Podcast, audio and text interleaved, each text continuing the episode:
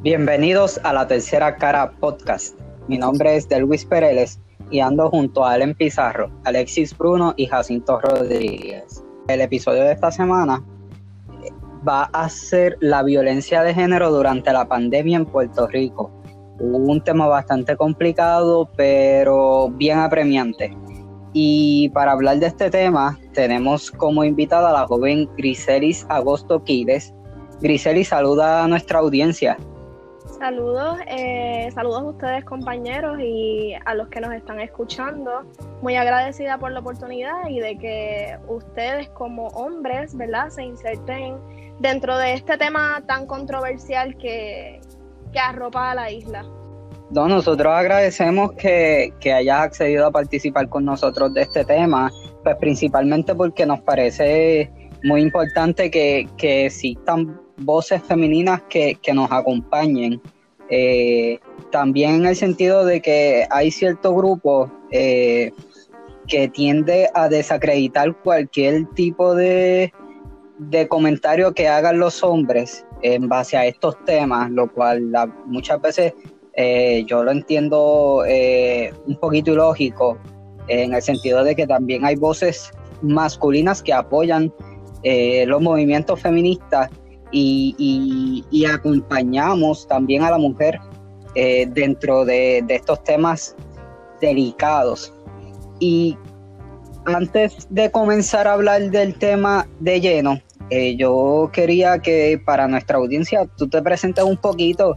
Cuéntanos, Griseles, un poco sobre, sobre ti, de dónde eres, a, eh, qué te dedicas. Sabemos que estás estudiando, qué, estudias.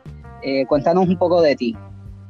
Bueno, pues mira, como dijiste, mi nombre es Griselis Agosto Quiles, tengo 22 años y vivo en Río Grande. Eh, mi preparación académica consta con un bachillerato en artes con concentración en trabajo social generalista de la Universidad de Puerto Rico en Humacao. Eh, dentro de esa oportunidad, ¿verdad? Dentro de ese grado académico, pude realizar mi investigación con Deambulante, donde indagamos en la percepción social de esta población y donde uno de los marcos teóricos que utilizamos fue el interaccionismo simbólico. Mi instrucción práctica, que fue el año pasado, fue en ARECMA, que es la Asociación Recreativa y Educativa Comunal del barrio Mariana en Humacao, donde estuve ejerciendo el rol de trabajadora social comunitaria, interviniendo mayormente con lo que es la población de envejecientes y la población de niños en su escenario escolar, donde pues brindábamos charlas de prevención de distintos temas según el grado que, pues, a la que se le ofreciera. Los grados que tuve la oportunidad de ofrecer charlas de prevención fue segundo, tercero y cuarto grado. Actualmente estoy cursando mis estudios posgrado en la Escuela Graduada de Trabajo Social Beatriz Lasalle en la Universidad de Puerto Rico en Río Piedras con una concentración en individuos y familia y una segunda concentración en lo que es el área de comunidad. Wow, bastante interesante, Griselis. Qué bueno que nos acompaña y que tú estás directamente relacionada con este tema. Para poder comenzar, verla directo de lleno eh, y poder tener claro algunos conceptos, porque muchas veces estas, estas cuestiones, no, estos asuntos no están muy claros y confundimos mucho estos dos conceptos que, de los cuales te voy a preguntar, que quisiera que nos establecieras un poquito la diferencia entre lo que es la violencia doméstica y la violencia de género, que son muy relacionadas unas con la otra, pero no son lo mismo. Así que si puedes, ilumínanos un poco en eso. Sí, correcto. Como dice Delwis, eh, los conceptos que traes a la discusión no, no son lo mismo, no significan lo mismo, sin embargo en algún momento pues se pueden unir el uno con el otro, pero es, eh, es bien importante establecer la diferencia. Para comenzar con eso, me gustaría primero que todo eh, definir lo que es género. Y género no es otra cosa que el rol que una persona asume de manera psicológica y social. Eh, es decir, es como un rol al que se le identifica a la persona a partir de esa experiencia que tiene desde su sexualidad. Una vez eso establecido, pues podemos decir que la violencia de género ocurre cuando una persona demuestra ciertas conductas que causan daños físicos, sexuales o hasta psicológicos a otra persona motivado por estereotipos que son generados en, en sociedad. Tengo que decir que estadísticamente en la mayoría de los casos las víctimas suelen ser mujeres, ¿verdad? Proporcionados por situaciones de violencia a raíz de, esa figura masculina. Esto incluye mujeres de diversas edades, trasfondos sociales, educativos, económicos, entre otras. Sin embargo, es importante eh, destacar que cualquier persona podría verse afectada por la violencia de género Dejándonos llevar por esa, esa descripción inicial que les comenté.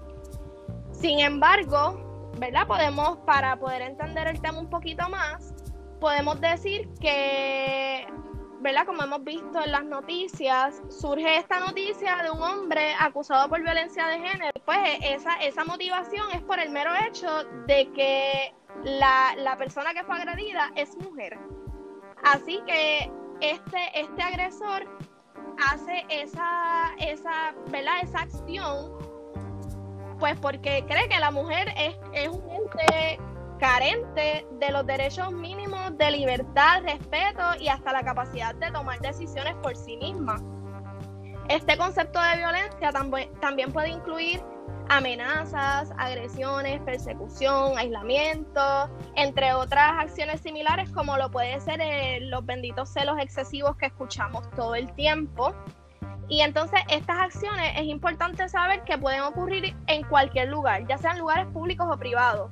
Eh, puede ser también entre parejas consensuales, patronos de trabajo, personas dentro del trabajo, o sea, compañeros del trabajo o dentro de la comunidad donde vive esta persona, pueden ser amistades, pueden ser personas dentro de la misma familia, pueden ser profesores, profesoras y hasta personas desconocidas para ese ente que está siendo agredido. Me gustaría también señalar que en Puerto Rico, según explica la página oficial de la rama judicial de Puerto Rico, que la última vez que la actualizaron fue en el 2019, existe una sola sala de especialidad, eh, una sola sala de especialidad, disculpen, en casos de violencia de género que está ubicada en el primer piso del centro judicial ubicado en Utuado. Así que ya por ahí comenzamos a ver cuán, ¿verdad? cuánta falta nos está haciendo que esto de la violencia de género se comienza a discutir mucho más ¿verdad? en los espacios de, de las comunidades, es decir, pues en Puerto Rico. Ahora bien, les quiero comentar sobre lo que es la violencia doméstica, que este, este concepto pues sí es un poquito más sonado. Sabemos, ¿verdad?, que en Puerto Rico la ley número 54 del 15 de agosto del 89, según enmendada, se conoce, o sea, el título de la misma es Ley para la Prevención e Intervención con la Violencia Doméstica.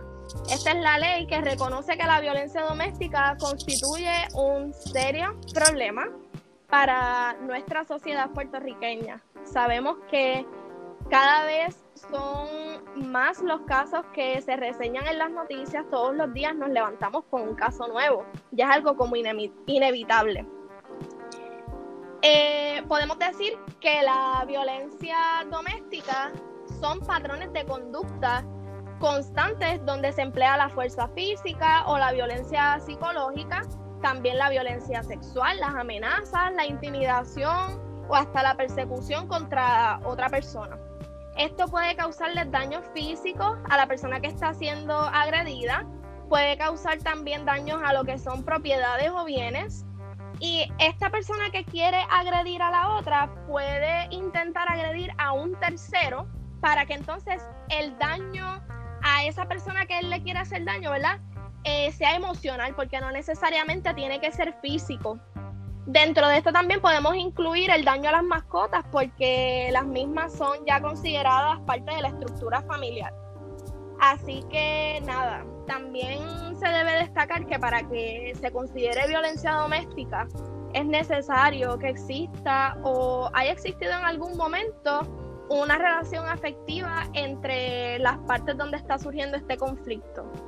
Es decir, que cuando ocurre este tipo de agresión, la relación puede ser entre cónyuges o excónyuges una persona que, unas personas que viven en el momento o que en algún momento hayan convivido, con quien sostiene o en algún momento sostuvo una relación consensual o incluso, ¿verdad?, con una persona que haya tenido un hijo o una hija. Así que básicamente eso es, esas son las diferencias, ¿verdad?, de conceptos en lo que es la violencia de género y la violencia doméstica.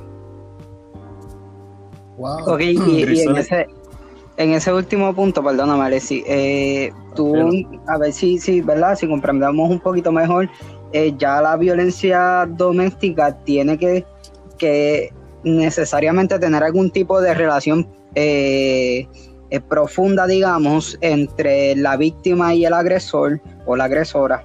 Eh, y, entonces, ya pues en la violencia de género no necesariamente tiene que existir esta relación previa, sino que puede ser hasta entre personas que ni siquiera se conozcan. Exacto, tiene, estás en lo correcto. Por ejemplo, en la violencia doméstica siempre tiene que haber, ¿verdad? o tuvo que existir algún lazo donde se estableciera esa estructura familiar. Que usualmente cuando pensamos en violencia doméstica pensamos en que el hombre le dio a la mujer o la mujer le dio al hombre, pensándolo ¿verdad? En, un, en un aspecto desde pareja, pero también puede suceder, este, como, como, como les mencionaba, dentro de cualquier persona, desde cualquier individuo que componga esa estructura familiar.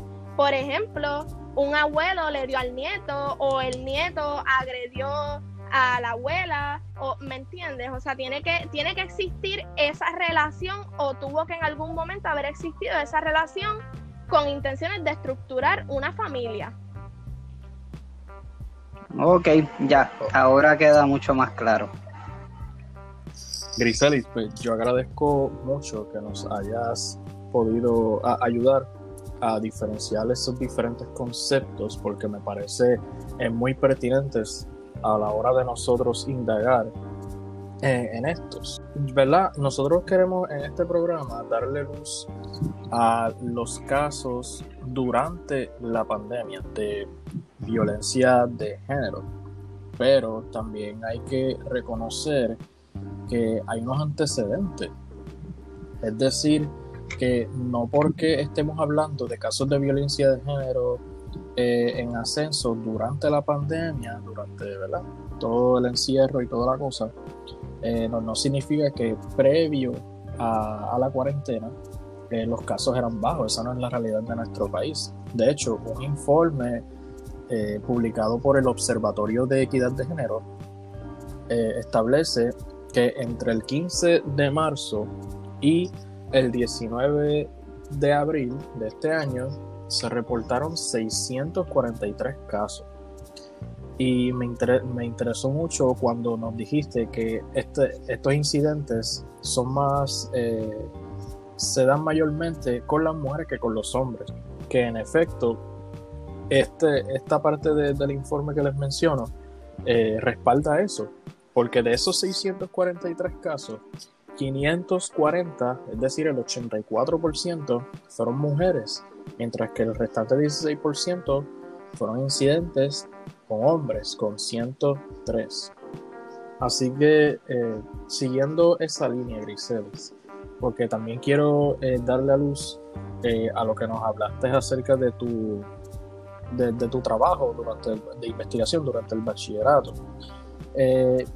si en, ese, en ese tiempo, ¿tú lograste eh, identificar alguna figura femenina que te haya expresado eh, acerca de alguna situación de violencia de género, la que fue previamente a, la pandemia? Sí, pues mira, en efecto tuve la oportunidad de conocer a una mujer que, ¿verdad? Ya está en la condición de, pues de, de, deambular, de hecho, en el, en el pueblo de Humacao. Ella es, es por allí donde ella pernocta, donde ella duerme.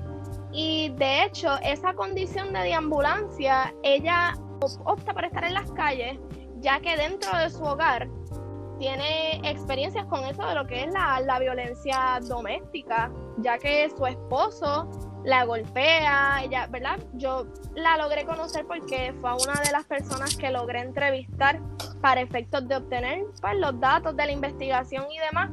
Y ella relataba que sí, que su esposo la dejaba a veces sin comer o las discusiones terminaban en agresiones físicas y entonces como ella decidía que ella no iba a aguantar eso, ella se iba de la casa a veces por tres días o a veces podía ser por uno o a, veces podía ser por una semana hasta que entonces él bajaba de la casa porque ellos vivían o viven, no sé, yo a ellos los conocí, digo a ella, la conocí en marzo del 2019 entonces después él bajaba en su carro, ya él más o menos sabía dónde ella dormía y la iba a buscar y como que se reconciliaban, volvía y estaba un tiempito allí y entonces nuevamente el ciclo, o sea, el ciclo de violencia era constante, así que ella básicamente no pasaba, ella, ¿verdad? Dicho por ella, ella no pasaba más de cinco días durmiendo en la casa. Era más lo que ella pasaba en la calle que lo que pasaba en la casa con, con su esposo.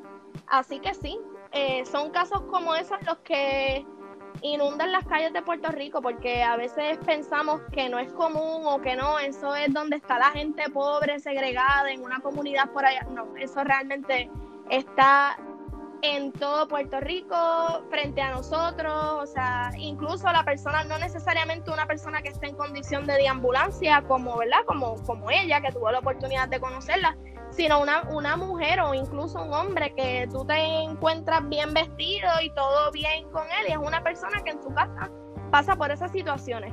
Así que lo que es la violencia doméstica, incluso la violencia de género, no, no, no hay excepción, o sea, no hay nadie que pueda estar necesariamente a salvo de pasar una, una situación como esta. Wow, que eh, entre estos asuntos de la violencia doméstica y la violencia de género también eh, implica que hay unos patrones, porque como bien dijiste, eh, algunas veces estaban mal y ella terminaba durmiendo en la calle y luego entonces se reconciliaban para luego él cometer esas nefastas acciones contra, contra su esposa. O sea, que estamos hablando de que, de que es un círculo vicioso también. Wow. Correcto, sí, correcto. De hecho, eso es lo que eso es lo que conocemos como el ciclo de de la violencia doméstica, que es súper común. Tiene tres fases. Vamos a decirlas rapidito para que los que nos están escuchando conozcan sobre ellas. La primera fase es lo que le dicen la acumulación de la tensión, que es donde pues el maltratante aún no es agresivo de manera física, pero sí comienza como pues a, a llevar a cabo esos insultos, a humillar, etcétera. Esa tensión es la razón por la cual empieza a aumentar el conflicto dentro de esa pareja. Esta fase que estamos hablando, que es la primera, puede durar años. La segunda fase es donde ya el agresor ejerce la violencia mediante lo que es la agresión verbal, física y hasta la sexual. A eso se le llama explosión violenta. Y entonces en la tercera fase es la idealización o luna de miel, como le dicen por ahí, que es donde el agresor ya se muestra como más arrepentido sobre todos los comportamientos que tuvo con, ¿verdad? Con, con la persona que agredió y promete cambiar. Ahí entonces es que se muestran cariñosos, amables, vienen los regalos, etcétera, donde le básicamente le alimenta la idea de la posibilidad de un cambio a la persona que fue maltratada. Ese, ese es el ciclo de violencia que está vigente dentro de todas estas personas que pasan por, por esta experiencia, que fue básicamente lo que les conté de esta persona que pude conocer? Mira, este, Giselle, ya que menciona este tipo de casos en particular y de casos de, de violencia de género durante esta pandemia, este, tiene más o menos una cifra de cuántos casos han surgido de violencia doméstica y, y violencia de género aquí en Puerto Rico.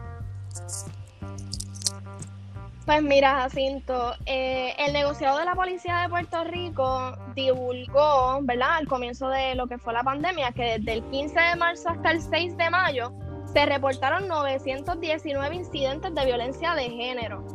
Que con esa cifra se superaron, o sea, se superó la cifra que se había dado en el 2019 con 127 casos adicionales.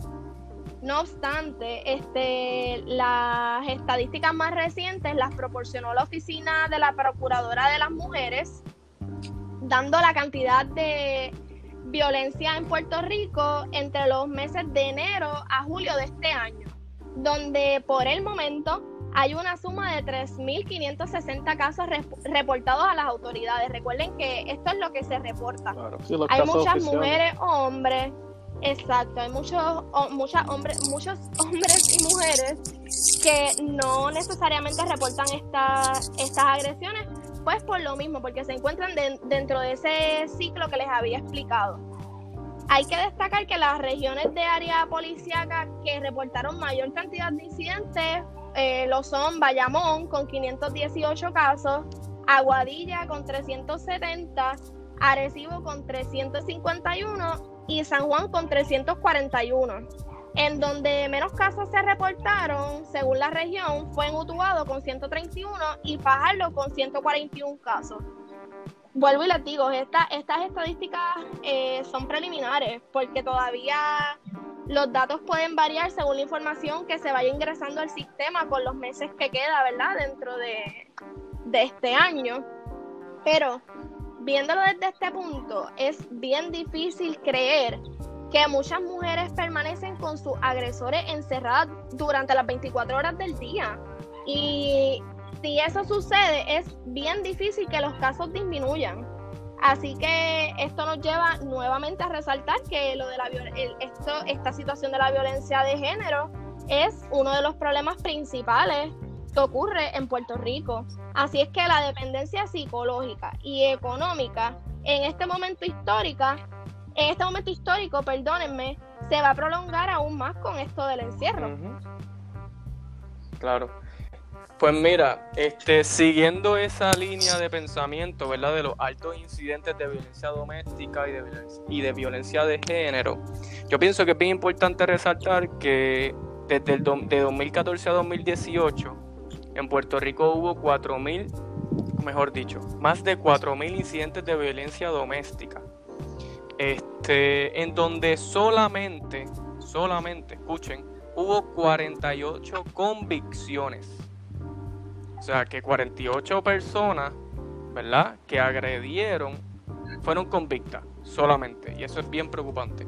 Ahora bien, este, la razón por la cual eh, la colectiva feminista y otras organizaciones que defienden ¿verdad? Este, este tipo de abuso y de agresión estaban exigiendo un estado de emergencia nacional por violencia de género es por los números que estamos diciendo ahora mismo, por la alta incidencia de, violencia contra la mujer.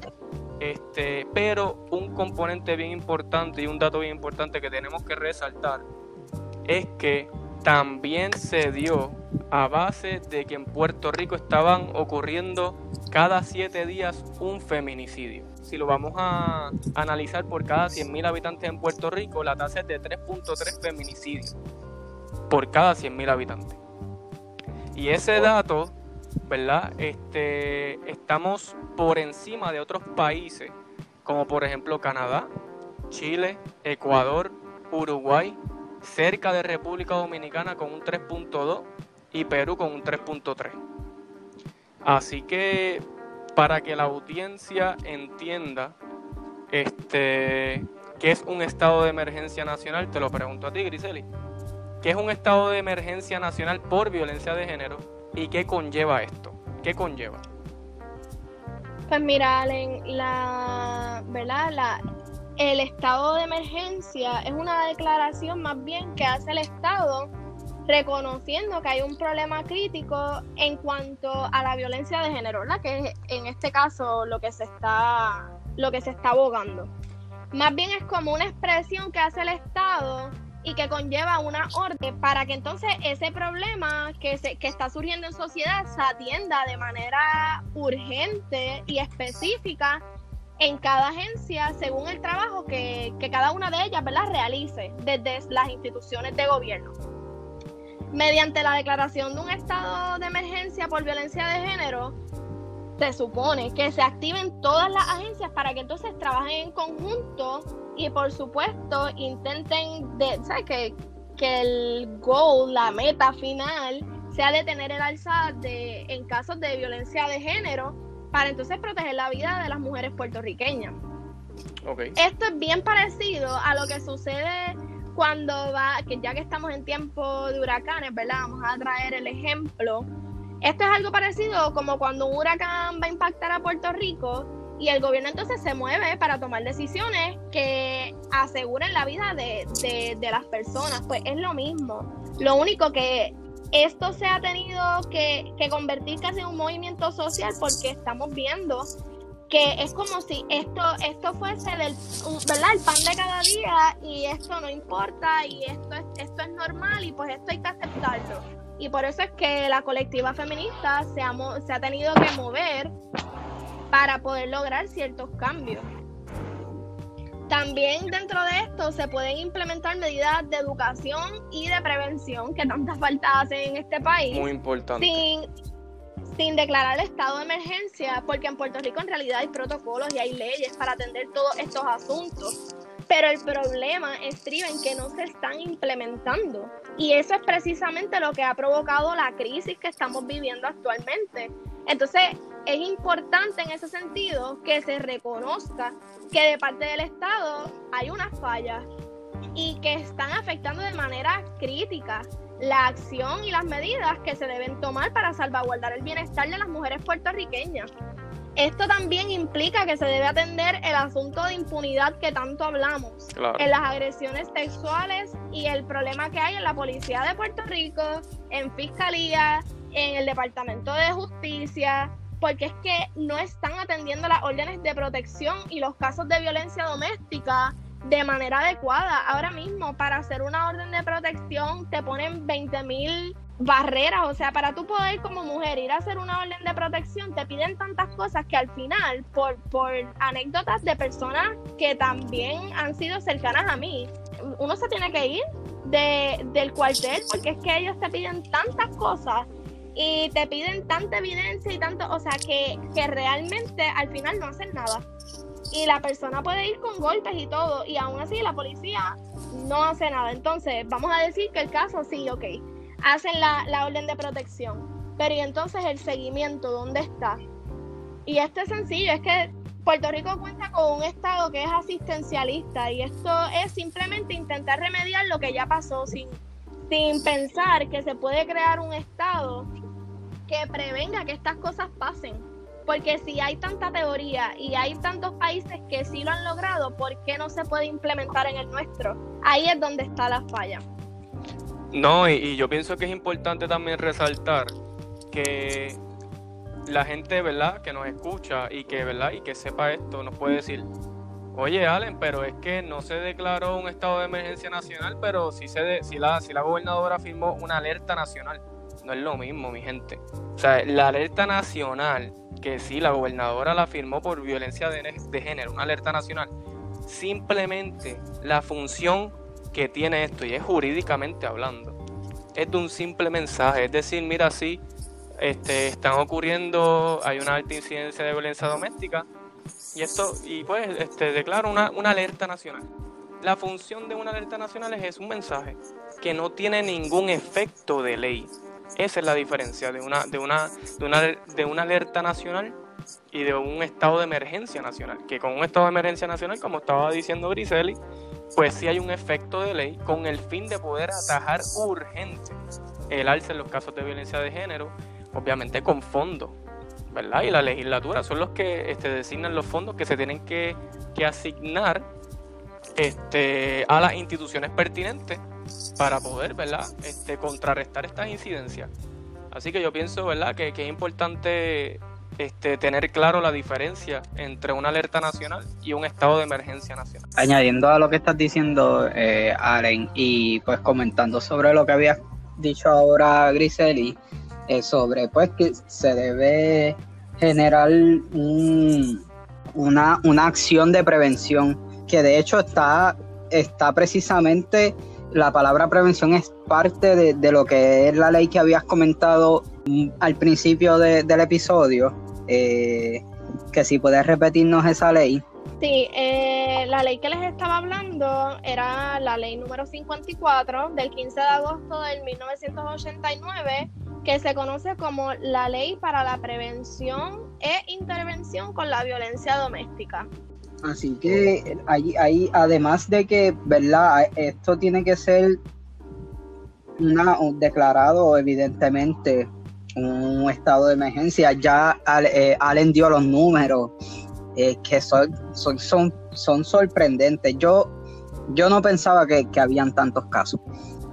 Hay que establecer un, una, ah, un estado de emergencia. Hay que establecer un estado de emergencia para poder atender estos casos eh, eh, que son una necesidad apremiante ahora mismo en Puerto Rico. Pero esto, no solamente esta, esta alta incidencia que ha ocurrido con, con, esta situación de la pandemia, no solamente ocurre eh, aquí en, en Puerto Rico, sino que esto ha sido un efecto internacional, esto es un efecto mundial que ha ocurrido porque otros países como Argentina, donde el 25% de las llamadas a las líneas de emergencia son reportadas eh, por violencia de género y que de hecho en Argentina han tomado unas medidas para que no solamente puedan eh, realizar llamadas, sino que a través de WhatsApp puedan reportar eh, estos casos. En Canadá también está subiendo la, la incidencia, en Francia subió 30% los casos y en, en París precisamente subió un 36%. En Alemania está ocurriendo, en España también, en, en Reino Unido subió un 65% las llamadas eh, a las líneas de ayuda. En Estados Unidos no ha habido un aumento eh, de llamadas, pero sí más han, han ocurrido más llamadas eh, sobre que, se identifican eh, como parte de, eh, como que el problema de, la violencia de género parte a raíz de lo que es el COVID y, la, y la, situación de la pandemia. para explicar mejor, las llamadas que se están realizando por la violencia de género, estas personas establecen el, lo que es el lockdown como la, raíz del problema, eh, que evidentemente hay otros factores, pero que ellos identifican que, a través del de el lockdown es, es que surgen estos casos. Y en Singapur aumentó un 30% también las llamadas, al igual que en Chipre. Y el problema de esto es que las personas que son víctimas están ahora eh, alrededor del mundo, eh, dentro del lockdown, de, la, cuarentena, están conviviendo eh, con su agresor. Y, esto tiene varias, varias, varios vertientes que Griselis tú habías mencionado ahorita, que, que entonces la persona se ve privada eh, de, ciertos mecanismos sociales que a lo mejor tenía para poder eh, bregar eh, y entonces y donde buscar apoyo. El apoyo social lo pierde. ¿Por qué? Porque ya no puede ir a la casa de un familiar, ya no puede salir cuando la persona, cuando el agresor, cuando el agresor se torna violento. ahora también de una de las posibles causas de este aumento que pierden el control de la situación en la que viven. Y entonces, pues para, para tratar de retomar ese control, recurren a la violencia en la familia. Y otra de las razones también puede ser la, la, crisis económica que se da a raíz de esto, porque entonces las víctimas se ven amparadas al sustento económico que le pueda estar dando el agresor.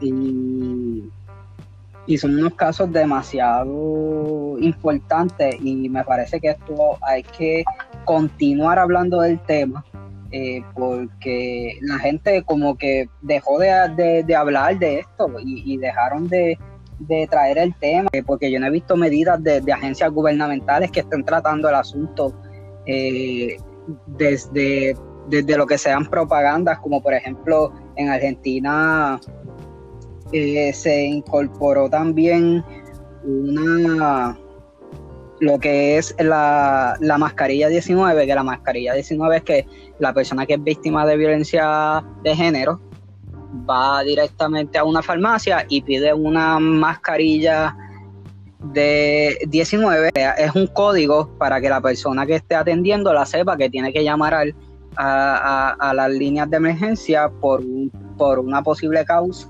caso de, violencia de género. Precisamente de Luis.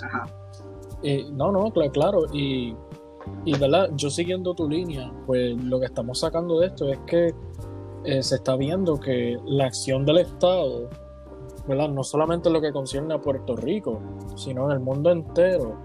Eh, estas acciones no están siendo suficientes para atender estos asuntos. Así que eh, yo quería hacerle una pregunta a Griseli, eh, ¿verdad? ahora sí en lo que concierne a Puerto Rico. Griseli, han habido algunas organizaciones, además de las que Allen mencionó anteriormente, cuando se estaba hablando de, del estado de emergencia eh, por violencia de género y qué conlleva. Han habido unas organizaciones que han tomado acción o como mínimo han vocalizado contra la violencia de género durante la pandemia, eh, si alguna. Pues mira, sí, te podría mencionar cuatro ejemplos para estar claro y ubicarnos, ¿verdad? De que en efecto sí existen personas que que se dedican a, trabajar con estos temas desde espacios más pequeños. Y la pregunta que realmente nos tenemos que hacer es que ¿por qué entonces esto no es un tema de discusión? Porque es que desde las comunidades sí se está trabajando. Pero la pregunta es ¿por qué no está llegando a ser discutido en espacios más amplios? Pero, ¿verdad? Dejando esa pregunta en el aire, puedo mencionarte que dentro de estas organizaciones está el Movimiento Amplio de Mujeres, que es, uno, ¿verdad? es un movimiento que agrupa a decenas de organizaciones no gubernamentales, las que conocemos como ONG, que ofrecen diversidad de servicios, pero en particular los que son relacionados a, las víctimas de violencia de género. Eh, también esta organización ha denunciado en sin número de ocasiones el aumento de casos de violencia a partir de los periodos de encierro que comenzaron con, la pandemia.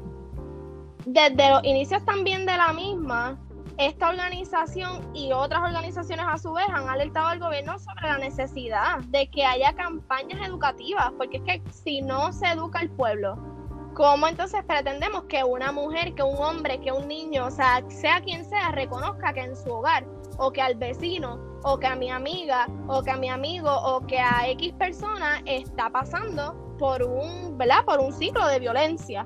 Así que esta organización se ha, se ha centrado más bien pues, en decir que, que es, hay una necesidad de campañas educativas para que las mujeres y las comunidades también puedan y sepan identificar esta, eh, cuando ocurre esta situación. También te puedo mencionar el programa de Siempre Vivas, que está ubicado en la Universidad de Puerto Rico, en el recinto de Mayagüez, que por el momento pues se mantiene ofreciendo los servicios de manera virtual y este programa atiende personas del área oeste y según entrevistas ¿verdad? Que, que se han realizado a la directora de este programa, que es Luisa Seijo, que ya posee un doctorado en trabajo social, ella indica que han recibido llamadas de pueblos como Yauco, San Juan, Ponce. O sea que, personas de todas partes de la isla han llamado a este programa intentando, ¿verdad? O escrito, buscando ayuda. También ella destacó en una de sus entrevistas que en el recinto como tal también han recibido llamadas solicitando ayuda de estudiantes que se encuentran en esta situación en distintos pueblos eh, aledaños al recinto, a la Universidad de Puerto Rico ubicada en Mayagüez. En tercer lugar, te puedo mencionar también la organización de Coordinadora Paz para las Mujeres, que en colaboración con la Escuela de Comunicación de la Universidad de Puerto Rico en Río Piedras, lanzó este pasado 16 de abril la campaña No estás sola. Esta campaña se hizo para más bien brindar ese apoyo emocional a las víctimas y sobrevivientes de violencia doméstica y agresión sexual durante la cuarentena, ¿verdad? pues impuesta básicamente por esta, este fenómeno del virus, del COVID. Esta, específicamente esta organización ha estado trabajando desde lo que son las plataformas de las redes sociales, como por ejemplo Facebook, Instagram, y hasta su propia página web donde ellos intentan también educar mediante proveer ese acceso de los famosos directorios telefónicos de albergues, centros de servicios por región o líneas de emergencia o hasta contactos de proveedores de servicios de apoyo donde ellas, ellas o ellos puedan llamar si están pasando por ese suceso en el momento. Y por último, tengo que mencionarles el proyecto Matria, que ese es un poquito más sonado, no sé si ustedes lo han escuchado, que en coordinación con el Observatorio de Equidad de Género anunciaron el 23 de abril de este año la línea de ayuda, ¿verdad? De una, una línea de ayuda que es el 787-489-0022 que fue creada para atender casos de violencia hacia la mujer de manera pues confidencial y lo más importante es que ellos procuraron que esta línea esté disponible las 24 horas de cada uno de los 7 días de la semana, para que entonces ninguna mujer quede desprotegida sin importar a qué hora o qué día pase el suceso de violencia. Esa línea va a ser atendida o está siendo atendida y va, a su vez va a ofrecer los servicios desde, la, desde distintas organizaciones. Algunas de esas organizaciones son Casa Protegida Julia de Burgos, Casa de la Bondad, Hogar Ruth, el Hogar Nueva Mujer Santa María de la Merced, el mismo Proyecto Matria y el, y el municipio autónomo de Caguas y su programa Oficina de Mujer adscrita a la Secretaría de Desarrollo Humano del municipio autónomo de Caguas.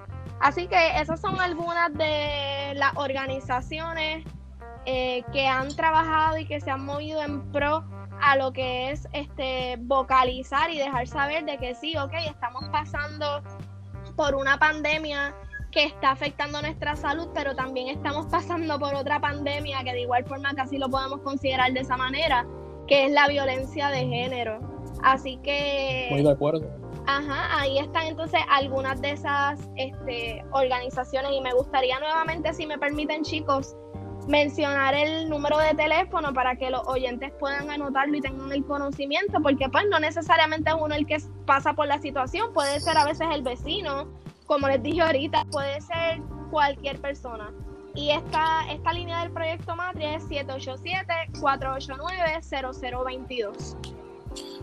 O sea que a fin de cuentas eh, hay personas atendiendo esto, hay personas vocalizando, hay personas tomando acción que si estamos pasando por esta situación no hay razón de por qué quedarse callado porque aunque a veces uno piense que uno está solo en, una situación tan grave como la violencia de género, eh, no es así. Hay organizaciones dispuestas a ayudarte. Eh, así que este, para nuestra audiencia nuevamente. Eh, quiero entonces eh, hacerle eco a, las palabras de Griseli, especialmente el numerito que ella proveyó al último. Recuerden, 787 4489 0022. Y en base a eso también quería añadir, Alexis, que eh, es bien parte, siguiendo las palabras de Griselis precisamente, esto no, los medios están ¿verdad? Eh, hay gente que pues ya vemos que está trabajando con esto, pero no podemos desentendernos del asunto porque haya gente que lo está trabajando, porque es bien importante que cada uno de nosotros, aunque no vivamos eh, dentro de un ambiente de que nos afecte directamente la violencia de género y la violencia doméstica, es bien importante que nosotros estemos conscientes de que hay personas a nuestro lado que pueden estar sufriendo al lado de nosotros y que nosotros mm, a lo mejor no lo estamos viendo. es importante que nosotros pues estemos pendientes y siempre estemos ofreciendo la mano. Y que aunque a lo mejor, mm, por favor, anoten el número, porque aunque no entendamos que que lo necesitamos ahora, puede ser que o en algún futuro lo necesitemos nosotros o alguien que nosotros conozcamos. Claro que sí, este, la, solidaridad es, una pieza clave eh, para combatir eh, eh, esta situación. Muy de acuerdo contigo, Delvis. Así que, ¿verdad? Una, una vez más, queremos repetir el numerito 787-489-0022. le quisiera añadir, chicos, que también con esto que estamos viviendo de la pandemia, es súper importante que a cada lugar, o sea, a pesar, ¿verdad?, que debemos mantenerlos lo más guardados, los más guardaditos posibles en nuestros hogares para evitar contagiarnos. Es, eh, es, casi imposible no salir porque en algún momento hay que hacer compras o se necesita algo de la farmacia, entre otras cosas. Así que les invito a que en esos lugares de espacios abiertos, espacios públicos, nosotros demos el paso de intervenir o llamemos a alguna persona de autoridad como algún policía cercano, etcétera, que pueda entonces hacer esa intervención porque hay muchas personas dentro de ese ciclo de violencia doméstica que no se atreven a dar el paso y uno no sabe, ¿verdad? Si nosotros interviniendo a lo mejor en alguna fila de algún supermercado o etcétera, nosotros podamos ayudar a esa víctima este, a que pueda toda la razón. Yo pienso que es, yo pienso que de violencia. Este, es un trabajo en equipo y que debemos también de, de cooperar y verdad si nosotros vemos algún incidente este y nosotros podemos intervenir con esa persona o lo que sea, ¿verdad? Este, ya sea eh, llamando a la policía, pues es un trabajo que también nos compete.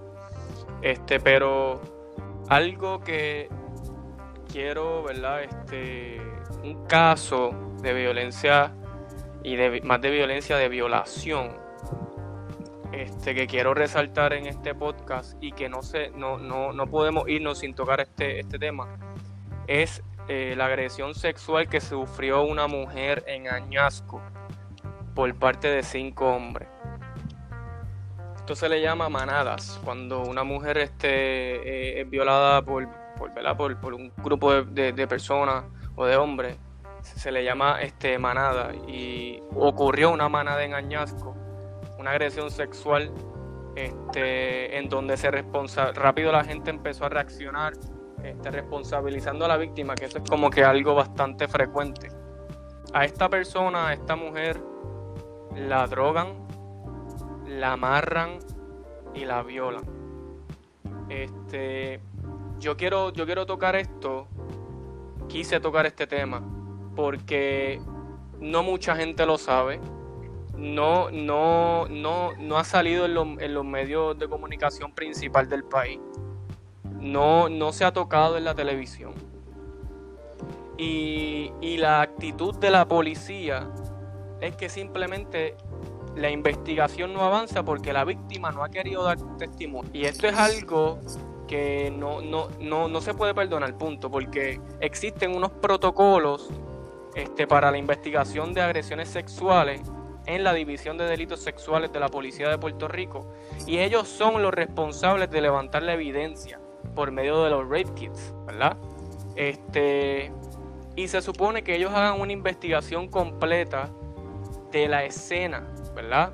De dónde ocurrió este, en el auto, los testigos que, que, ¿verdad? Si, si es que hubo testigos, si se llevó a cabo en un negocio, las cámaras. Y realmente desde el punto de vista jurídico, y lo traigo otra vez, la mujer no, no tiene que testificar para comenzar una, investigación. Así que cuando hay evidencia física u otras evidencias, pues simplemente se puede levantar la misma y acusar a las personas. Ahora mismo, estos cinco hombres que violaron a esta mujer están sueltos.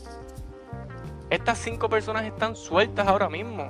Y es como que una impunidad, ¿verdad? Ese concepto que trajo Grisel, una impunidad este, y, y, un, y, un pensamiento medieval, ¿sabe? No sé si ustedes recuerdan ese pensamiento medieval que tenían los religiosos antes, que la mujer provoca al hombre a pecar y pues por eso es que se justifican esas acciones del hombre. Todavía vivimos bajo ese pensamiento medieval. Y de hecho, Derwis trajo el caso y los incidentes internacionales, que no es un caso aislado solamente de Puerto Rico, es algo que está ocurriendo mundialmente. Sabe que este pensamiento continúa en el mundo, continúa en la mentalidad de las personas, tanto de hombres como de mujeres. Y es algo que deberíamos, este, ¿verdad? Este, solucionar.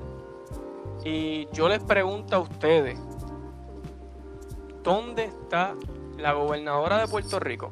¿Ha dicho algo? la gobernadora de Puerto Rico que en un momento dado fue procuradora de la mujer, la gobernadora de Puerto Rico que en un momento dado hace meses atrás fue eh, secretaria del Departamento de Justicia. ¿Ha dicho algo al respecto de este suceso? Les pregunto a ustedes, ¿la Procuradora de la Mujer de Puerto Rico ha dicho algo al respecto de este suceso y de todos los incidentes y de, la, y de las altas incidencias de violencia doméstica de género y de violaciones sexuales contra las mujeres? ¿Han dicho algo? Nada.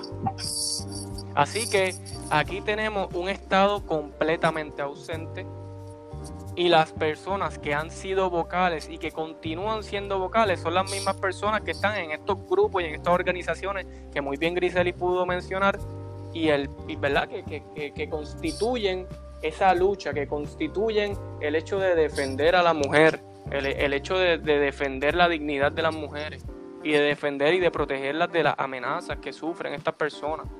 Así que yo les invito a todos ustedes a que busquen más del caso, a que a concientizarnos un poco más y a, y, a, romper con ese pensamiento mediocre medieval que todavía muchas personas verdad tienen este este y continúan practicando. Sí mismo Ale. Y a raíz de eso eh, yo quisiera eh, vocalizar una una pregunta eh, es bien interesante, Griselis, que te mencionas todo. Y a mí, pues recuerdo una, ¿verdad? A lo mejor a veces imágenes eh, que vemos, como por ejemplo, cuando un niño evidentemente se molesta por algo, a lo mejor quiere un juguete y, y, no. Y entonces, pues papá o mamá le dice, no, no puedo comprarte juguete, y el nene se molesta y comienza a hacer un berrinche. Entonces, pues la actitud mayormente del padre o del tutor es instantáneamente reprimir ese, ese, ese estado anímico y ese coraje cuando, cuando a veces eso pues puede hacer mucho más daño porque entonces eh, la persona reprime y reprime y reprime eh, hasta que pierde el control que, que, es lo que pues estalla en, una, en un episodio violento, violento que, que es bien importante pues eh, utilizar otras herramientas como las que eh, mencionaste de reconocer eh, las emociones que, sienten los otros y, como aquella de canalizar estas emociones en objetos que no que, que, no sean personas como por ejemplo una de las herramientas que yo he visto es que cuando te sientes enojado, enojada, eh, coges la pared y, empiezas a empujar la pared con todas tus fuerzas para externalizar ese, ese, ese enojo, esa emoción, esa ira, eh, que son formas que ah, se señalan en nuestra cultura como a lo mejor malas crianzas o malos comportamientos, pero que realmente tienen un efecto positivo en, el desarrollo y en el manejo de las emociones. Sí, por eso les mencionaba que el hecho de nosotros, ¿verdad? Que, que como individuo intente reflejar ese, ese enojo, esa ira que siente en el momento, haciendo lo que, pues como les dije, se llama, según los psicólogos sociales, movimiento catártico, que es hacer ejercicio o incluso involucrarse en otras artes, es súper importante porque de cierta forma busca ese refugio. O sea, el individuo ya sabe, ok, yo estoy molesto, pues ya yo sé, el que le guste jugar baloncesto, pues ya yo sé que entonces voy a ir a la cancha a tirar allí, entonces a lo que se me baja el coraje. O, ah, pues entonces el que sepa tocar instrumentos, pues entonces voy a tocar un ratito la guitarra, lo que se me pasa el coraje. O entonces déjame dibujar o déjame escribir un poema para poder reflejar este estado anímico negativo que yo estoy sintiendo pero desplazándolo a algo que tenga utilidad, porque eso también es importante. Y en efecto, o sea, realmente en Puerto Rico son muchos los casos de, de, de lo que estamos hablando, de la violencia, y no podemos olvidar que todas estas cosas se van construyendo desde que el ser humano está en esa etapa infantil. Así que como, ¿verdad? Los futuros padres y los que son padres y los que en algún momento están pensando ser padres o madres, tienen que intentar buscar otras herramientas que no sean necesariamente el pegarle al otro individuo, porque entonces de cierta forma está reforzando también eso, ese, ese comportamiento. Y el diálogo, el diálogo es clave. Eh, ya sea, o sea, los niños entienden, los niños entienden a su nivel, porque no vamos a hablar como tal vez estamos explicando todo esto aquí, pero los niños entienden. Es importante eh, educarnos en ese, en ese ámbito y ser entes que podamos entonces nosotros mismos hacer esa, esa distinción de que, ok, en vez de gritar o en vez de hacer esta actitud negativa, tengo que dialogar y eso a veces pudiera parecer bien fácil, pero no lo es. Pero el simple hecho de querer ser, o sea, de poder vocalizar esos sentimientos es, es una forma excelente para comenzar. Bueno, pues a modo de conclusión, ¿verdad? Eh, queremos agradecerte otra vez, Griselis, que haya accedido pues, a participar de este episodio, eh, que estamos muy, muy, muy agradecidos de todo lo que nos ha aportado a nosotros y a nuestra audiencia para poder comprender este tema tan complicado. antes de cerrar, yo también les quiero agradecer a ustedes que, ¿verdad? Como hombres se inserten en estos temas porque realmente no podemos procurar que el machismo y el patriarcado, como, como bien sabemos, se venga abajo y poder acabar con esto que, que tanto nos está afectando si no incluimos en las conversaciones a los hombres y a las mujeres, porque es, es esencial que tanto las mujeres reconozcan lo que es violencia como el hombre también. Y esto no es un tema exclusivo de las mujeres, así que les agradezco el espacio, les agradezco la oportunidad y sobre todo la iniciativa de poder tratar un tema tan importante en, la sociedad puertorriqueña como lo es la violencia. No, para eso estamos. Eh, precisamente nosotros tocamos este tema porque queremos eh, eh, incluir y desmitificar el hecho de que de que no es la mujer solamente la que tiene que hablar de estos temas, sino que el hombre también tiene que hablar de estos temas y escuchar estos temas y conocer de estos temas que son importantes porque tanto el hombre como la mujer son víctimas y partícipes de, este problema que, estamos tratando de, mirar. Así que te pregunto, Griseris, eh, ¿tú quieres compartir a lo mejor alguna información? eh, a lo, o a lo mejor tus redes sociales o algo que tú tengas.